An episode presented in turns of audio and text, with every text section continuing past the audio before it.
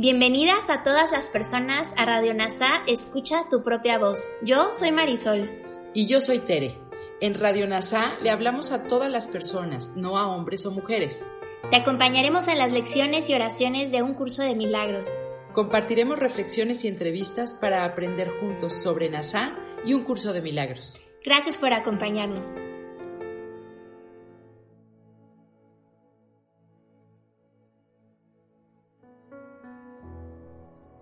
Lección 170 En Dios no hay crueldad, ni en mí tampoco. Nadie ataca sin la intención de herir. En esto no hay excepciones. Cuando piensas que atacas en defensa propia, estás afirmando que ser cruel te protege, que la crueldad te mantiene a salvo. Estás afirmando tu creencia de que herir al otro te brinda libertad, y también que al atacar intercambias el estado en que te encuentras por otro mejor, más seguro, donde estás más a salvo de peligrosas invasiones y del temor. Qué descabellada es la idea de que atacar es la manera de defenderse del miedo, pues he aquí donde se engendra el miedo y se le nutre de sangre para que crezca, se hinche y sea cada vez más rabioso.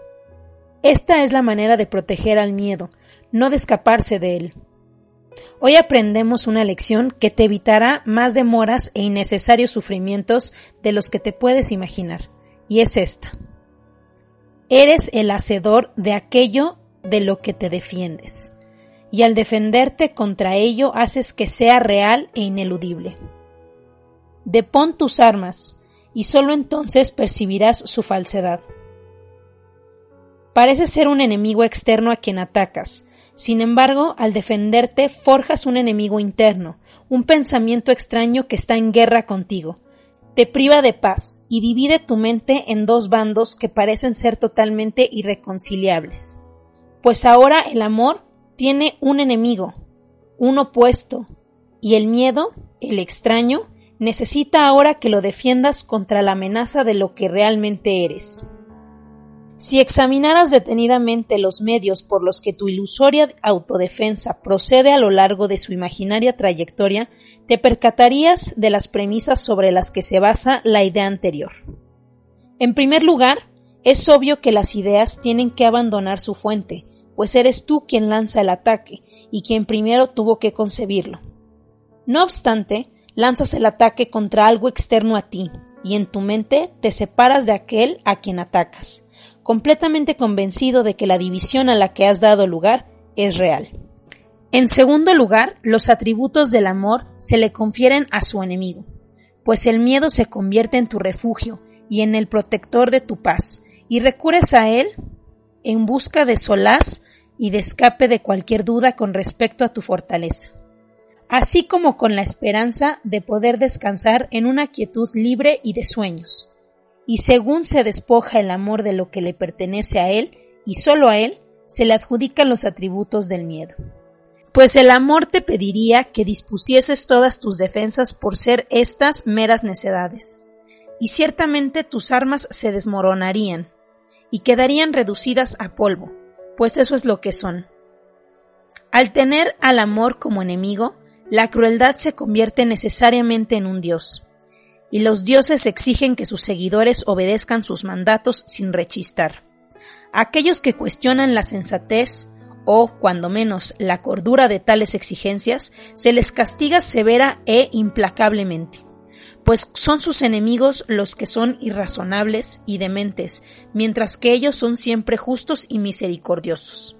Hoy examinaremos a este Dios cruel objetivamente, y nos daremos cuenta de que aunque sus labios están manchados de sangre y de que de su boca parecen salir llamas, está hecho de piedra. No puede hacer nada. No tenemos que desafiar su poder, pues no tiene ninguno. Y quienes ven en él su seguridad, no tienen ni guardián ni fortaleza a los que recurrir en caso de peligro, ni ningún poderoso guerrero que salga a su defensa.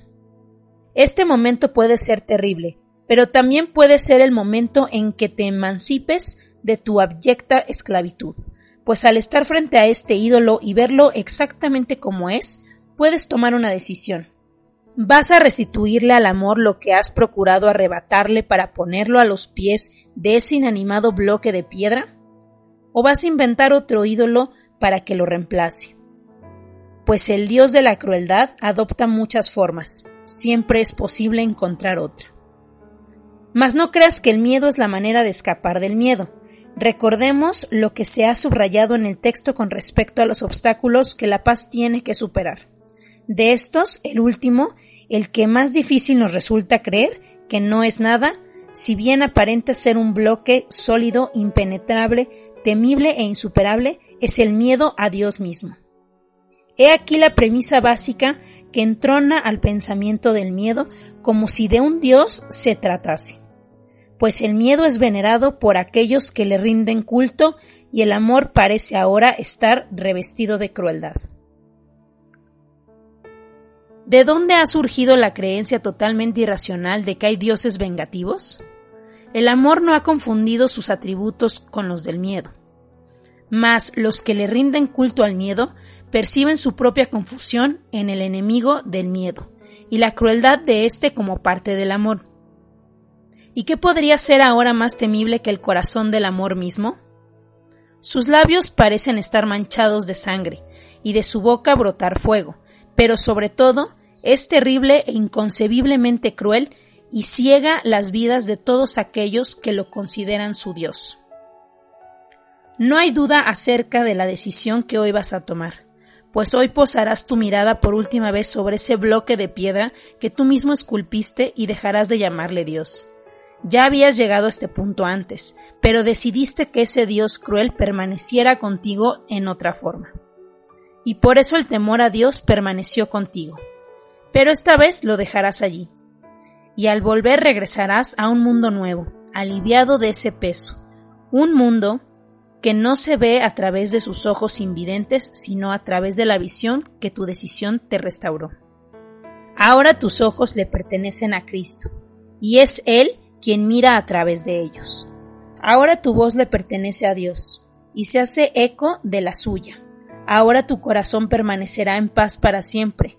Lo has elegido a Él en lugar de a los ídolos, y los atributos con los que tu Creador te bendijo te son por fin restituidos. La llamada de Dios ha sido oída y contestada. Ahora el miedo ha dado paso al amor, al Dios mismo reemplazar la crueldad. Padre, somos como tú. En nosotros no hay crueldad, puesto que en ti no la hay. Tu paz es nuestra, y bendecimos al mundo con lo que hemos recibido exclusivamente de ti. Elegimos una vez más y elegimos a sí mismo por todos nuestros hermanos, sabiendo que son uno con nosotros. Les brindamos tu salvación, tal como la hemos recibido ahora y damos gracias por ellos, que nos completan. En ellos vemos tu gloria y en ellos hallamos nuestra paz. Somos santos porque tu santidad nos ha liberado, y por ello te damos las gracias. Amén. Gracias por unir tu mente a todas las mentes. Soy gratitud.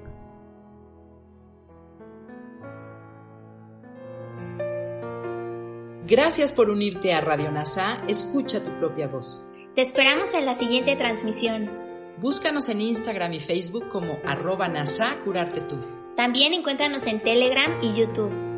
Suscríbete a este espacio y escucha, tu, propia voz.